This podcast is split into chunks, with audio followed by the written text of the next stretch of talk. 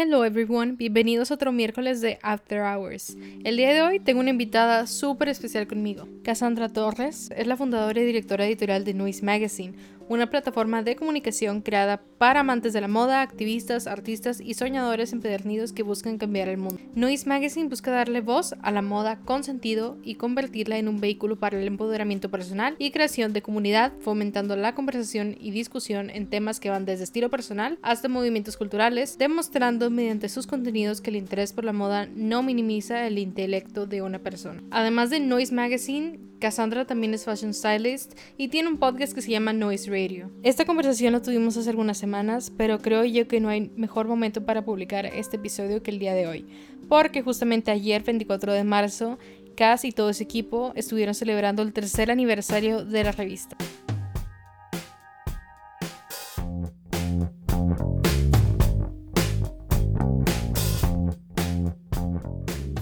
Bueno, primero acá, bienvenida Cass. Hola, Sí, gracias. muy- sí, muchas gracias por aceptar ser parte de After Hours. Ay, mil gracias a ti por la invitación, estoy muy, muy emocionada. Bueno, a ver, cuéntame. Primero que nada, todo el mundo le pregunto que yo sé que muchas veces no tiene relación con lo que estás haciendo ahorita, pero que estudiaste. Yo estudié diseño de moda. Estudié, Ok. bueno, la licenciatura, el nombre es licenciatura en diseño y negocios de la moda, pero en realidad es más diseño que negocios. ¿Ok? Y ya tenías en mente que querías como ser de grande desde siempre o como porque ahorita tengo que trabajas tanto en noise como stylist aparte. ¿Y Sí. ¿Siempre tuviste la idea de lo que querías hacer o fue evolucionando con el tiempo? Pues fíjate que sí, o sea, toda la vida he tenido como esta idea de que quería trabajar en moda, pero cuando estaba chiquita yo siempre tenía la idea de trabajar o ser diseñadora de moda, porque siento que es el primer acercamiento que tenemos todos a la moda, o cuando pensamos en moda pensamos en diseño. Entonces fue como una de las primeras cosas que identifiqué cuando estaba chiquita. Yo creo que te puedo decir que decía que quería estudiar moda como desde los seis años.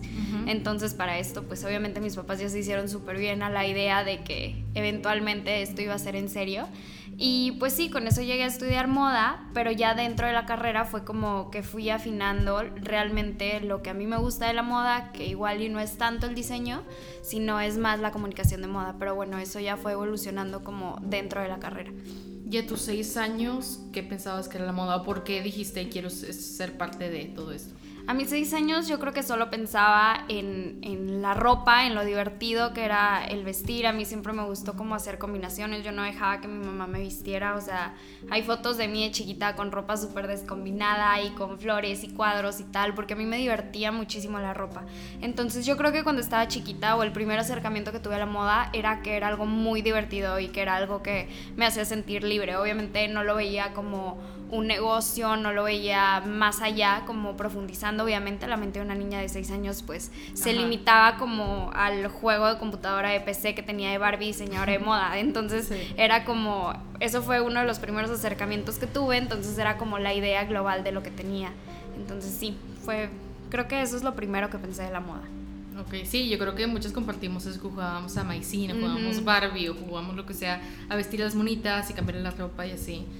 Y tal vez con películas, o sea, a lo mejor también informa un poquito como que la noción que teníamos de la industria Claro. la romantización, ¿no? También. Sí, totalmente. O sea, eso fue como mi primer acercamiento, pero luego, no sé, ya llegando a sexto de primaria o secundaria, cuando salió de Devil Wears Prada y todo eso, pues obviamente ya te da como otra parte de la industria que no veías cuando estabas chiquita. Entonces ya vi como todo este espectro de las revistas de moda y si era como, wow, de grande, quiero trabajar en una revista, quiero hacer esto y tal, pero pues sigue sin entender cómo funciona como todo este árbol, todo este ecosistema de moda, ¿no? Y te digo, pues ya fue hasta la carrera, que ya conociendo todas las ramificaciones que hay dentro de la industria de la moda y que ves que no nada más es diseño, pues ya fue que fui marcando como realmente lo que a mí me gustaba y fui conociendo más y tal. Pero pues sí, eso me lo dio como el estudio hasta dentro de estar en la carrera.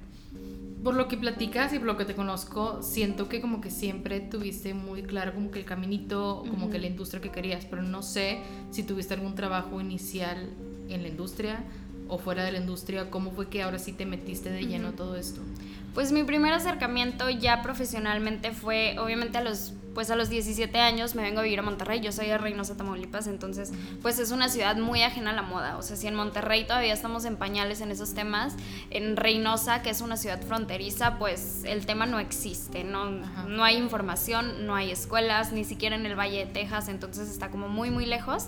Mi primer acercamiento fue venirme a Monterrey a los 17 años a estudiar la carrera de moda y pues ya como el acercarme con mis maestros, empezar a ver todo eso, mi primer trabajo como tal, Justamente ayer lo estaba recordando, como que no le di tanta importancia. Fue en segundo semestre cuando aprendí a coser faldas, que fue lo primero que nos enseñaron a coser. Empecé a vender faldas, mm, que pues sí, con los patrones que nos daban en la escuela o así. Empecé a hacer faldas y venderlas en Reynosa y venderlas con mis amigas y tal para juntar dinero, porque con eso el siguiente verano me fui a Nueva York.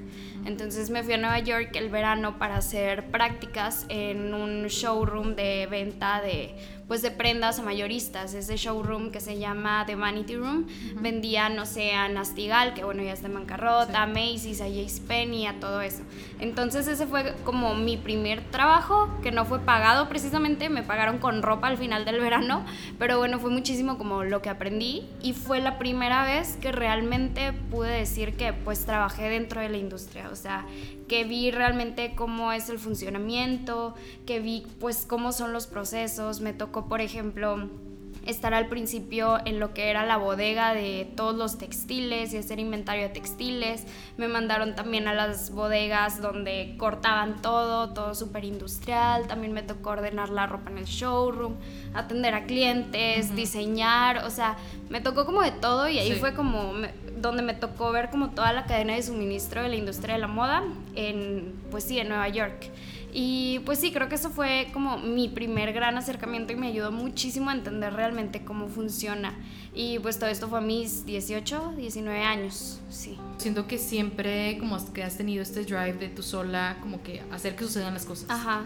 Pues sí, fíjate que siempre he sido muy proactiva y muy como de buscar cómo hacer las cosas y pues sí de, por ejemplo, ese la iniciativa de irme ese verano salió porque yo originalmente quería irme de intercambio en mi universidad, pero en mi universidad los intercambios no te rivalidaban nada. Aparte de que estaban carísimos, no te rivalidaban nada, entonces no funcionaba.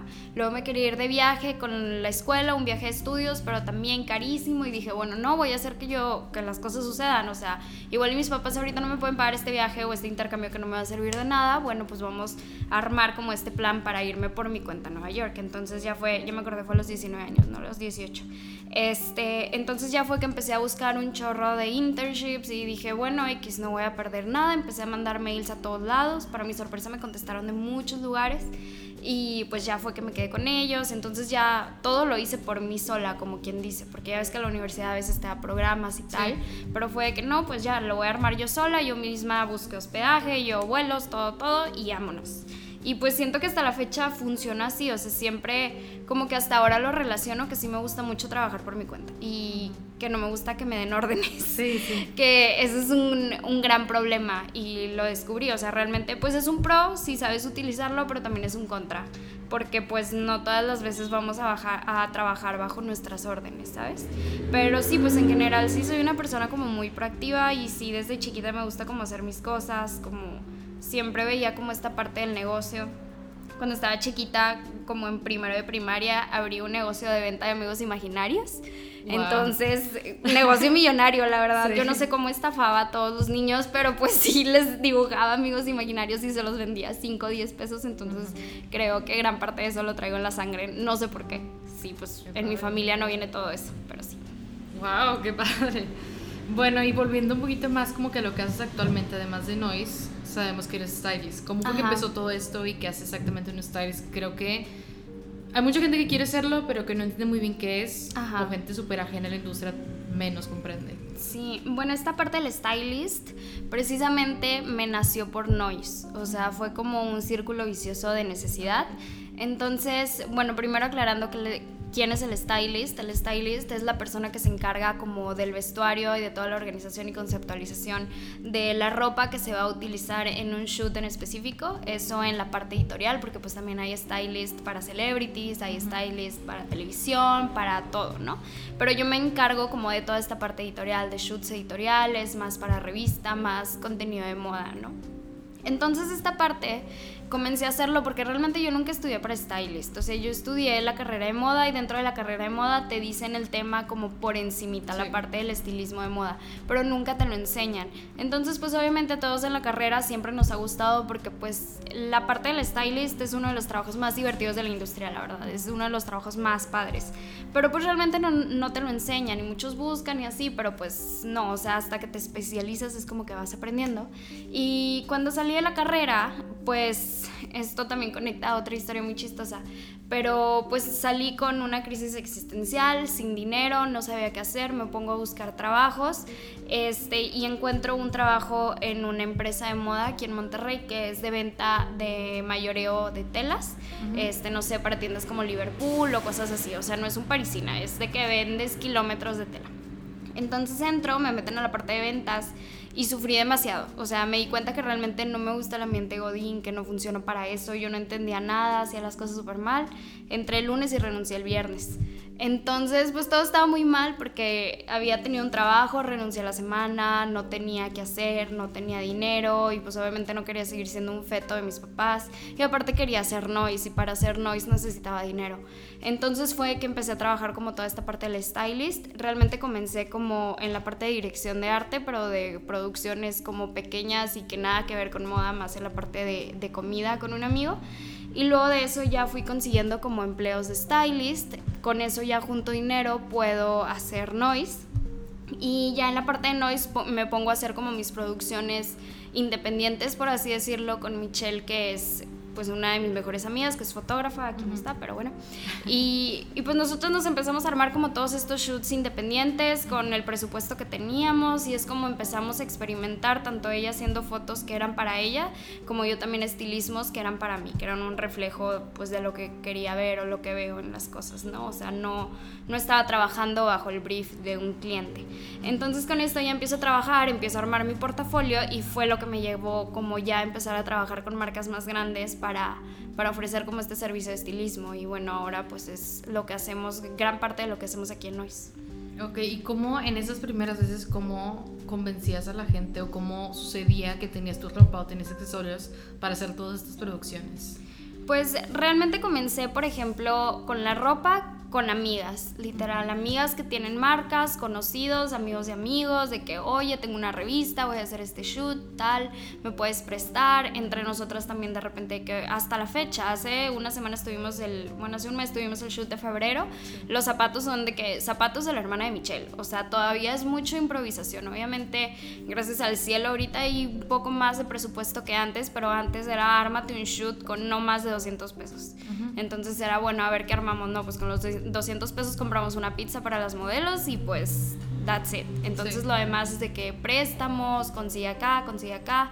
Pero realmente nunca me ha parecido tan difícil porque con Noise pasa algo muy extraño que la gente cree mucho en el proyecto. Y eso pasa desde un principio. O sea, te puedo hablar que el proyecto tenía unas semanas tenía 100 seguidores, pero realmente a la gente le atraía mucho el proyecto y era, oye, vamos a hacer algo, o de que si necesitas esto. Entonces realmente las puertas como que siempre han estado abiertas para el proyecto hasta la fecha y pues es algo que nos ayuda muchísimo tanto en la parte del styling como las producciones y pues todo.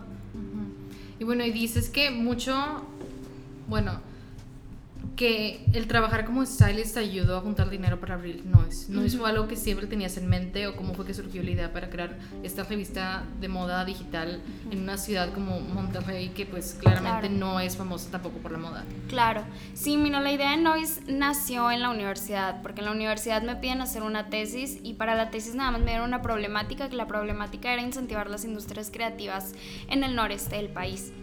Entonces yo dije, bueno, yo como estudiante de moda, ¿qué puedo hacer? Con eso me vengo la idea de, crear una revista. Realmente Noise ya llevaba más tiempo antes de ser Noise, se llamaba Bang Mac. Entonces comienzo este proyecto pues más académico, que es como Bang Mac fue las bases de Noise. Era lo mismo que Noise, pero algo menos rosa y más académico. Entonces hago este proyecto, lo comienzo, en la carrera me doy cuenta que pues realmente es algo que necesitamos, porque para yo llegar a esta solución fui a Ciudad de México a hacer varias entrevistas, a hacer esta investigación para ver realmente qué nos estaba pasando como el noreste del país y que nos diferenciaba con Ciudad de México. O sea, porque en Ciudad de México las cosas estaban funcionando y aquí no estaba funcionando y qué podíamos hacer. Con todas estas entrevistas me doy cuenta que realmente lo que pasaba es que aquí no tenemos una comunicación de moda y que aparte todos los estudiantes que egresan de la parte de moda o en áreas creativas se van a Ciudad de México. ¿Por qué? Porque aquí no nos conocemos, porque no trabajamos entre nosotros, porque no estamos haciendo como esta red de apoyo y de consumo de pues de creativos, ¿no? Entonces por eso llego con esta idea de hacer a, Bang Mac, lo que era en ese entonces, hago el proyecto, cuando me gradúo tengo que matar el proyecto porque al final del día salieron como muchos problemas porque pues era un proyecto académico, entonces ya te metes en problemas legales y compartir con el equipo y lo que sea, ¿no? Entonces decido salirme de Bang Mac y comenzar el proyecto por mí misma, que es Noise Mac, entonces todo eso pasó en el lapso de, yo me gradué en diciembre, en enero me salgo de Bang Mac, finales de enero. Entro a trabajar en febrero, me salgo y empiezo a juntar dinero. Más bien con el dinero que empecé fue con el dinero que me dieron de la semana que trabajé ahí. Entonces, pero aparte de eso, por eso salió mi iniciativa de que yo tenía que buscar la manera de, de ganarme pues dinero para sobrevivir, para yo hacer mis gastos de algo que no fuese Noise, porque yo a Noise nunca le quise dar la carga del dinero porque yo realmente ese es mi mantra de vida. Yo siempre digo que cuando haces las cosas por dinero se nota muchísimo. Y yo no quería que eso pasara con Noise. Yo no quería darle la presión de monetizarlo porque pues yo sabía que este era un proyecto que tal vez se podía tardar dos meses en funcionar o tres años o cuatro años o siete años, pero yo siempre estuve dispuesta a pues lo que se tarde. O sea, si no se va a tardar 10 años en despegar, pues aquí voy a estar 10 años, pero yo tengo que encontrar la forma de ganarme la vida de otra forma, pues para no darle el peso del dinero y la presión, porque yo no lo quería apresurar a Noise, yo quería que todo fuese orgánico. Entonces, pues esto fue como lo que me obligó a hacer la parte de stylist y ahora es algo que se complementa muchísimo con Noise. Sí, que también te da la facilidad de tener el tiempo para darle una Si tuvieras un trabajo godín, muy probablemente no podrías tenerlo. Sí, totalmente, porque también por eso renuncié, porque estuve esa semana trabajando ahí y era de que me iba súper temprano al trabajo, porque hacía como dos horas para llegar por el tráfico y luego salía súper tarde y hacía otras dos, horas para llegar a mi casa. Entonces realmente llegaba a mi casa súper noche y no tenía tiempo de hacer nada para Noise. Entonces podría tener el dinero, pero no tenía el tiempo. Entonces por eso tenía que buscar un trabajo que realmente se complementara y que me pudiese ayudar para tener la libertad pues de hacer crecer a Noise. Eventualmente pues después de ya dos años, gracias al cielo, Noise es redituable en todos sentidos. Entonces ya en la parte del stylist, la parte de Noise, ya todo se complementa y pues ya es un algo que está funcionando, ¿sabes? Bueno, y tenías esta idea de Noise, pero para realizarla necesitabas un equipo. ¿Cómo fue que empezaste a agarrar todas estas personitas que fueron conformando lo que ahorita es Noise? Pues fíjate que todo fue súper orgánico. De hecho, desde que empecé con Bang Mac, lo primero que hice, las primeras personas que empezaron a escribir en Bank eran amigos, literal, amigos y conocidos que tenía, que sabía de que, oye, ella sabe escribir súper bien, ella sabe de música, él sabe de moda. Entonces empecé a hacer como estos acercamientos de que, oye, traigo este proyecto, no sé si te animas, tal. Fue así como entraron las primeras cinco personas y esas cinco personas hasta la fecha siguen en el equipo, ¿no? Luego ya fueron pasando siguientes etapas, entonces ya empecé a abrir convocatorias, como di contigo, como di con varias personas, y hasta la fecha pues va, va aumentando, va haciéndose como más grande este equipo.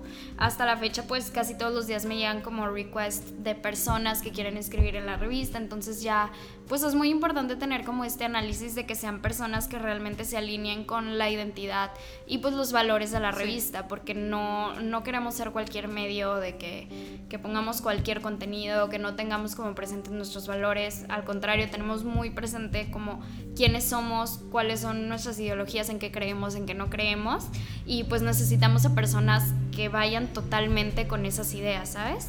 Entonces sí es como una curaduría muy grande de cada uno de los integrantes que va a estar pues en el equipo. ¿Y cómo has manejado? Porque todos lo hacemos a distancia, por así decirlo. La mayoría de las veces, ¿cómo ha sido manejar un equipo que va creciendo con el tiempo y cada vez somos más personas, cada vez son más artículos? Y hay diferentes cosas ¿no? que hace cada quien. ¿Cómo manejas todo esto? ¿Cómo, ¿Cómo ha sido el desarrollar tu capacidad como de liderazgo? Claro, creo que es mucha organización, mucha, mucha organización y, y es algo que la verdad es un es algo que tengo mucho a mi favor porque sí siempre me ha gustado mucho como toda esa parte de la organización y, la, y de la disciplina yo creo que si no tuviera esas cosas esto no funcionaría. entonces es como tener establecidas mucha, mucha logística, porque en gran a gran medida muchas cosas las hago yo, o sea, las sigo haciendo yo.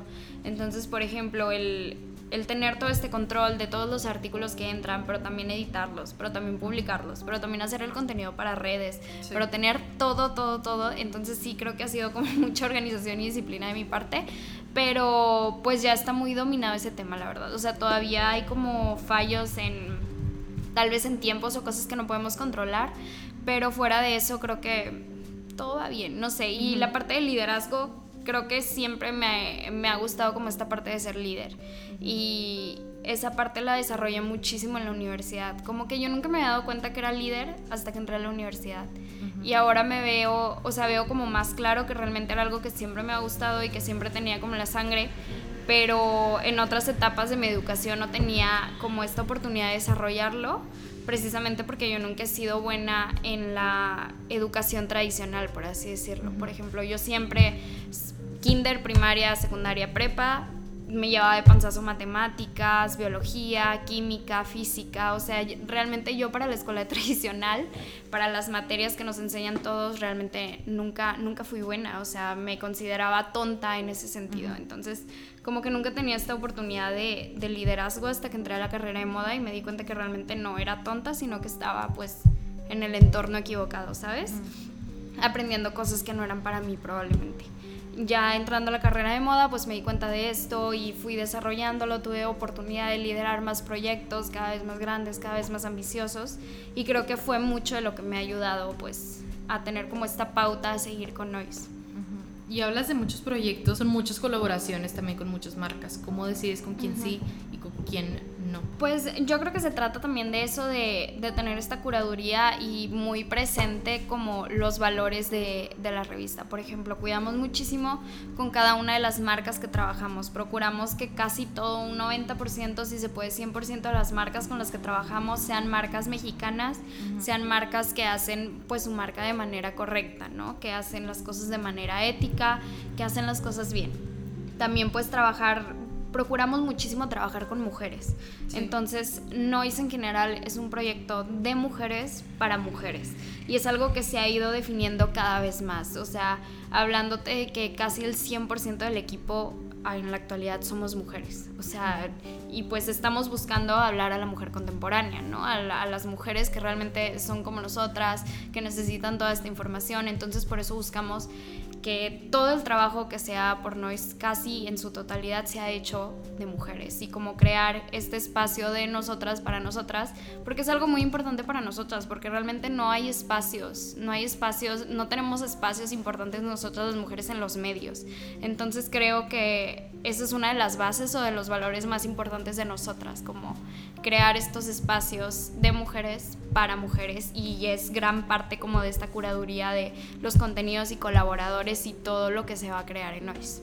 Y creo que si entras al Instagram o entras a la página de Noise, es muy evidente que tu esencia está en todo. Que justamente eso que dices, que son espacios de mujeres para mujeres, se nota bastante en todos los temas que se manejan en la revista, todo lo que hablan en stories, en redes sociales. Se nota bastante que están muy pensados como tú dices, para la mujer actual, la mujer contemporánea, que a lo mejor eran temas que hace cinco años no los hablábamos, claro. pero que ahorita son súper necesarios estarlos hablando, tanto como sexualidad, como derechos reproductivos, como todo este tipo de temas que ahorita se vuelven muy importantes en el ambiente en que estamos viviendo en México. Claro, para mí era muy importante como crear esta plataforma donde no solo se hablara de moda, porque si bien la pasión es mi moda y es lo que he hecho toda mi vida, yo siempre veía, por ejemplo, en otros países como Estados Unidos o en Italia o X, en muchos, muchos países, habían como muchos medios que realmente me daban información, o bueno, no a mí, a su país, pero yo lo consumía, información que realmente para mí era de valor. Entonces yo me preguntaba por qué en México no podíamos tener este tipo de contenido, porque yo no podía encontrar ese contenido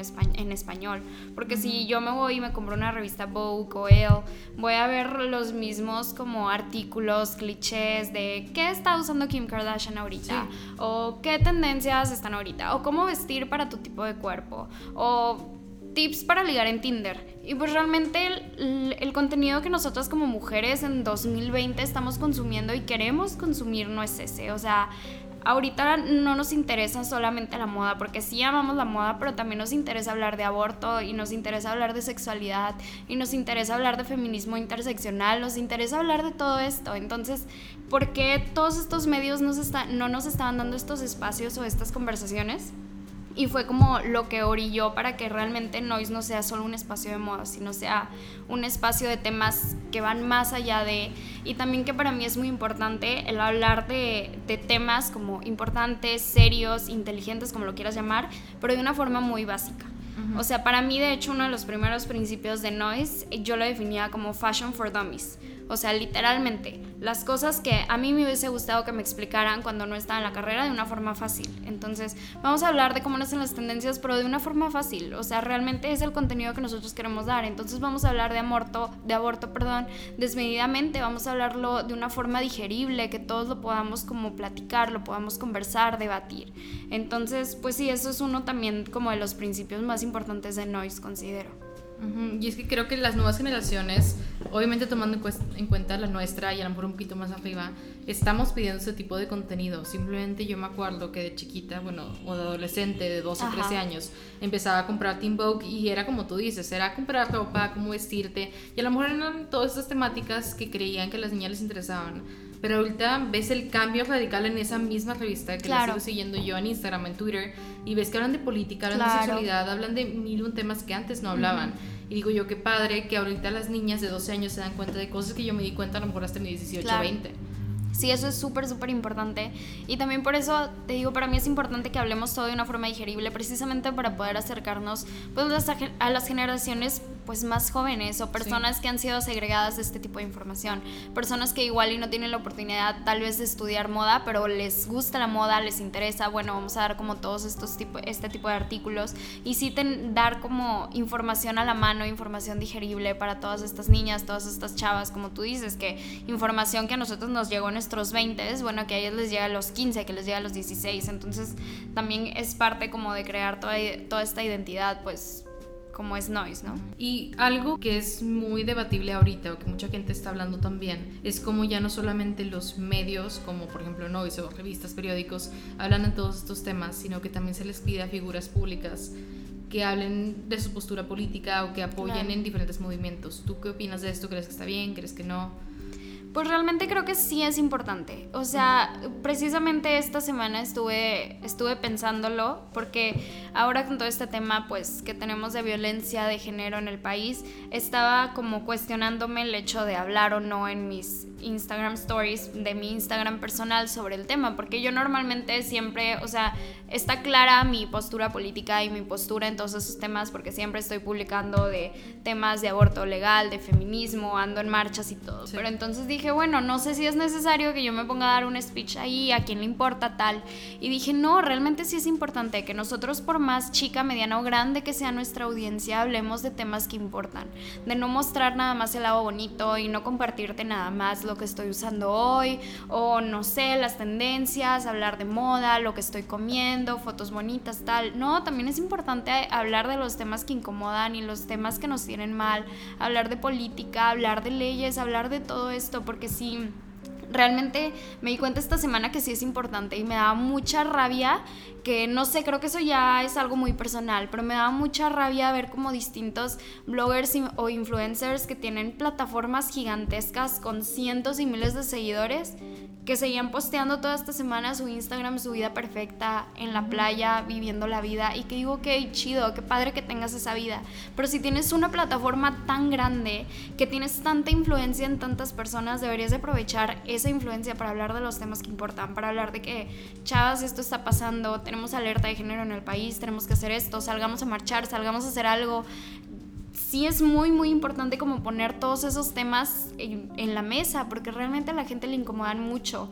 Y al momento de empezar a hablar esto como el como cualquier cosa, como lo que traes puesto o lo que sea, creo que se va volviendo más un tema de conversación de importancia para el resto de la sociedad, que hay muchas personas que no, no le están dando la importancia que se debe a todos estos temas, ¿sabes?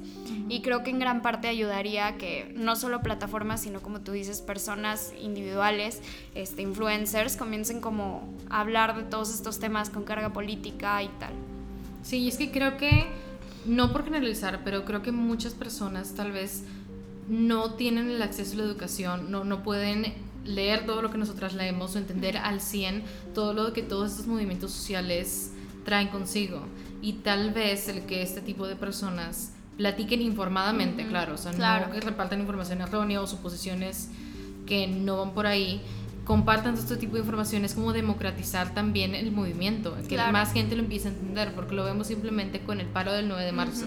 Hay mucha gente que no lo entiende y que se lo está tomando como asueto. Claro. Inclusive chavas que dicen, ah, pues me voy con mis amigas, y pues no, o sea, no va por ahí, o chavos que también, o hay escuelas que ya tienen asueto oficial. Claro. Entonces creo que es toda esta información que no se está entendiendo, o que unos dicen una cosa, otros dicen otra, y al final del día no hay un lugar tal cual en donde todos coinciden, que pasa por lo mismo, que no hay diálogo, que la gente no se quiere incomodar, no se quieren deconstruir y empezar a pues cuestionar todo lo que han aprendido toda su vida. Sí, totalmente, súper, súper importante por eso. Te digo, por más que seamos una plataforma o no, seas un medio o no, tú con tus seguidores, si tienes 100, si tienes 1000, si tienes los que sean, es importante como empezar a compartir toda esta información. O sea, para mí siempre es como clave hacer eso, porque sí es eso, la, la democratización de la información, de todos estos temas, que realmente logren llegar a todos. Bueno, y un tema que sé que te apasiona a ti bastante, que también creo que es muy relevante ahorita, es todo la moda sustentable, ética y todo esto. Yo sé que ya lo has contado mil veces, pero me gustaría que nos contaras también aquí en este podcast un poquito de cómo te acercaste a todo este movimiento. Claro, mira, yo tuve ese, ese, acercamiento en la universidad precisamente también, porque te digo, yo toda la vida crecí siendo niña fronteriza, entonces yo estaba como muy arraigada con esta cultura de frontera, que es ir a McAllen cada fin de semana a comprar ropa, fast fashion obviamente, Forever 21, ir a los outlets, whatever. Entonces para mí estaba como muy arraigado todo ese tema y luego llego a la universidad, empiezo a hacer mis prácticas y me tocó trabajar con uno de mis directores de carrera, que en ese entonces comenzaba como director del movimiento Fashion Revolution a nivel nacional, que Fashion Revolution precisamente es un movimiento que se encarga de concientizar a la gente y exigirle a las fábricas pues sobre todo este tema de, de la moda ética, del fast fashion, de que pues al final del día la industria de la moda es muy dañina tanto en la parte ambiental como en la parte de derechos humanos sobre todo en esta parte de la moda rápida, que pues son todas estas marcas tipo Forever 21, H&M, todo esto que es como súper rápido, súper barato, súper a la mano. Entonces empiezo a trabajar con él en mis prácticas, empiezo a conocer más del tema y cada vez me empieza a apasionar más, porque pues me di cuenta que llevaba toda la vida pues ayudando a esto, a que esto creciera, que este monstruo del fast fashion se hiciera cada vez más fuerte, porque yo era de ir cada fin de semana y comprar 70, 100 dólares de ropa que igual y nunca iba a usar, que iba a tener ahí guardada, ¿no? Entonces, pues ya con todo eso empiezo a concientizar muchísimo más, me empiezo a adentrar más, me hago como representante del movimiento en la universidad, empiezo a dar pláticas, este, y pues, pues cada vez me voy informando más del tema precisamente para como repartir o distribuir toda esta información, porque era el problema que yo me daba cuenta que la moda, la moda rápida se seguía consumiendo porque la gente no sabía al respecto y no estaba informada. Y todavía hace dos años te puedo decir que era un tema que nadie conocía.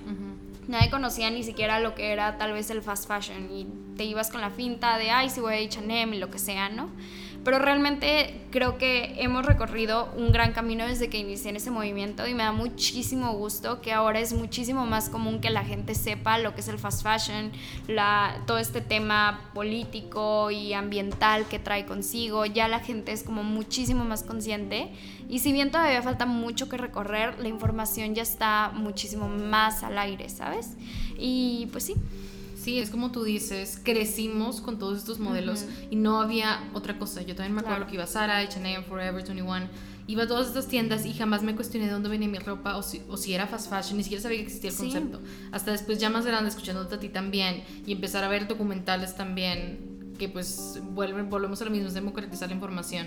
Empiezas a entender un poquito más de dónde viene todo y ya no es lo mismo ir a estos lugares porque sabes lo que estás haciendo.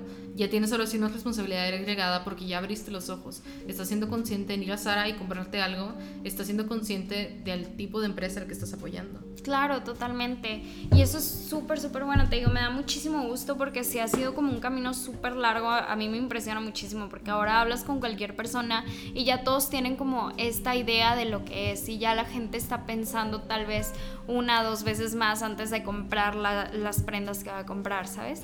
Entonces creo que sí, todavía estamos en camino de que la información llegue a más personas y también de crear como entornos o nuevas estrategias también para que este tema de la moda ética o pues sea una realidad, ¿no? Porque es una realidad que el fast fashion existe porque también la mayoría de la población no está en condiciones de tal vez comprar moda sustentable que es muchísimo más cara y si bien si hay más como opciones como lo es la ropa de segunda mano, pues es, nuestro, es nuestra labor y nuestro trabajo como informar a las personas que existen estas opciones e ir creando como nuevas estrategias para democratizar también como todo este sistema de la moda, ¿sabes? Y creo que las redes sociales ayudan bastante en todo esto, o sea, el auge de todos estos medios que fue que en los últimos 10 años, yo creo podría decirse, ha ayudado bastante a que todos podamos empezar a conocer un poquito más, que ya no nada más es Reformation, que es una de las tiendas más famosas, pero también hay otros lugares, inclusive en México, o simplemente el hecho de apoyar a diseñadores mexicanos, creo que son algo que no tenemos muy inculcado a nosotros, pero que cada vez nos damos más cuenta que es importante también apoyar a los nuestros, claro. los mexicanos. Sí, totalmente. La parte de la moda nacional también es algo súper, súper importante, porque bueno, es una, es una cadena, o sea, al final del día el consumir mexicano es hacer que el dinero se quede en México. O sea, que tú gastas en México y el dinero se quede en México. De, se trata de, de crecer una economía que por muchos años ha estado latente, que por muchas décadas hemos visto marcas mexicanas que nacen y mueren, nacen y mueren, porque precisamente no existe esta cultura de, pues, de consumir mexicano, una cultura que en otros países sí hay. Yo sé que ya nos fuimos un poquito del tema de todo Noise y cómo inició y todo eso, pero algo que me llamó mucho la atención y me gustaría que platicaras un poquito es cómo fue que llegaste a New York Fashion Week. ¿Cómo fue todo ese proceso? Sí, fue un proceso también muy de iniciativa. Sí. Sí, es muy, muy de iniciativa. Y yo creo que todo en la vida se trata de eso, de tener iniciativa, de ser proactivo y pues tocar puertas al final del día. Y yo creo que lo aprendí cuando busqué mis, mis prácticas en Nueva York. Fue la primera vez que creo que lo apliqué. Pero sí, pues fue el año pasado, fuimos a la edición de septiembre, entonces toda esta idea inició en enero del año pasado porque yo ya tenía muchísimos años que quería ir a Fashion Week, pero pues no lo podía hacer porque pues estaba en la universidad y luego hacían los viajes y era carísimo y tal, y luego era pagar, pero ibas a trabajar, entonces no funcionaba. Entonces ya dije, este año no me voy a quedar con las ganas, en enero buqueé lo que era el hospedaje y dije, bueno, pues vamos a hacerlo, o sea, no sé cómo se hace, no sé cómo se consiguen acreditaciones, pero X, vamos a agendar esto, me puse de acuerdo con dos amigos, con Michelle y con Georgie, que aquí está. Entonces, ya acercándose la fecha, más o menos en agosto, fue que comencé a mandar mails, entonces fue conseguir la lista de PR, como con, con 60 PRs, los PRs de cada marca. Entonces, órale, a mandar mails. Entonces ya comencé a mandar mails, a mandar mails a todos. Entonces algunos nunca te contestaban, otros sí. Y así fue como funcionó. Realmente algunas marcas nos dieron acreditaciones, algunas no. Y luego pues ya todo fue muy independiente, muy indie alternativo y tal, como es en la vida. sí, eso sí funciona. Pero realmente te digo, sí todo se trata de, de, tocar puertas. Y te digo, lo aprendí muchísimo esa vez, cuando tenía 19, porque te digo, todo fue también como una iniciativa mía. Y yo decía, bueno, voy a mandar mails para ver dónde consigo prácticas, pero ¿por qué me van a contestar? Tengo 19 años, acabo de entrar a la carrera de moda, no sé nada, o sea, ¿por qué me van a contratar? Y mi mamá siempre, el, el mejor consejo que siempre me ha dado es, lo peor que te pueden decir es que no sí, sí, ya lo tienes. El, no ya lo tienes, o sea, no te vas a morir, no te vas a enfermar porque te digan que no, o sea, siempre mi mamá como que me ha inculcado mucho el que siempre toque puertas, siempre pregunte, siempre pida oportunidades. Entonces fue, bueno, va. Y te digo, recibí, recibí una, una, respuesta muy positiva. Y hasta la fecha trato como de, de, aplicar esto en todo, o sea, en cada decisión y en cada paso que, que ha llevado este proceso de Noise. Es como, bueno, no tengas miedo a tocar puertas, en todo. Y yo creo que así se ha dado la mayoría de todas las oportunidades más grandes que hemos tenido en la revista. Sí, y es que creo que es cosa de creérnosla. A mí también me pasa bastante y luego te das cuenta que hay personas mucho menos calificadas haciendo lo que tú quieres hacer y ellos jamás se lo cuestionaron. Claro. Están ahí porque quisieron, echaron las ganas, contactaron a las personas, mandaron el mail, marcaron o se hicieron amigos de alguien, llegaron ahí y uno por miedo a no ser lo suficiente para X marca o X persona, no hace ese paso que podría cambiar tu vida. Sí, no, totalmente se trata de confianza. O sea, yo te puedo decir que soy el ejemplo claro. digo, yo no soy la persona más brillante. Toda la, toda la, no la carrera, en la carrera brillé, la verdad.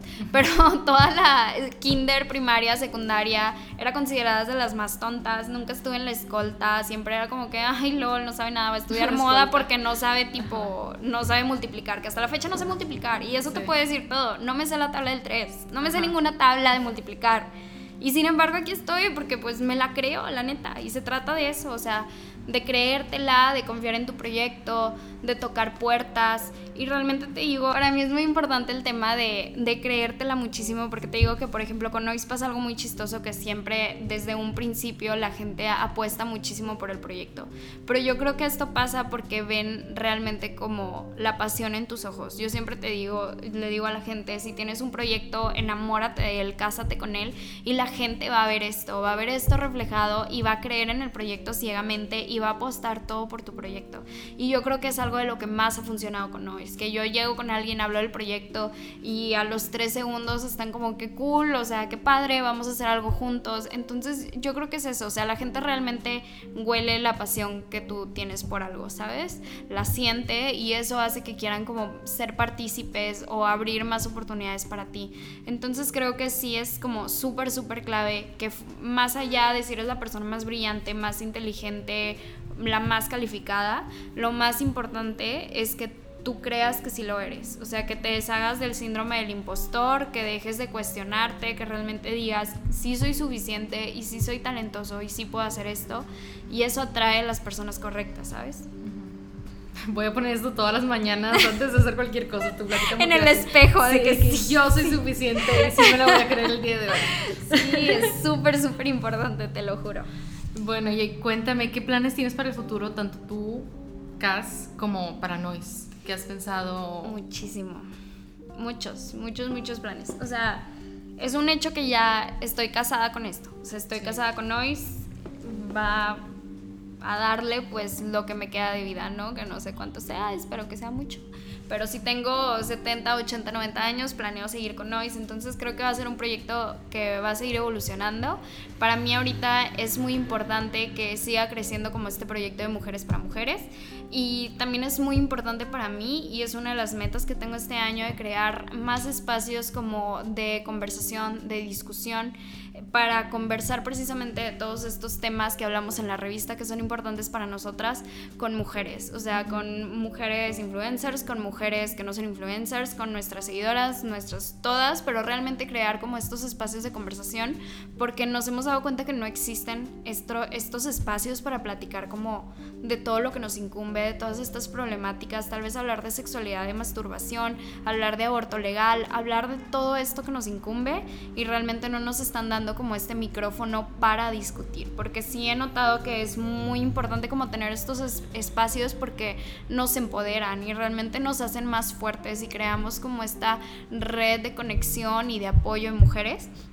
Entonces para mí es muy importante, yo creo que es uno de los planes a largo plazo, el cada vez ir creando como más espacios para que nos conozcamos, para que crezcamos, para que conversemos y pues sí, también eventualmente uno de los planes que tengo a años, espero también poder crear como esta red, esta misma red de apoyo y como de crecimiento y de empoderamiento, pero para niñas, porque para mí es muy, muy importante como el acercarnos a las nuevas generaciones, pero niñas, chiquitas, porque yo he pensado y digo, imagínate si yo tuviese como toda esta información o nosotros hubiéramos tenido toda esta información cuando éramos chiquitas hubiésemos sido y yo sé que somos unas chingonas, que todas somos unas chingonas y estamos haciendo cosas súper padres, pero imagínate si hubiéramos tenido toda esa información desde niñas.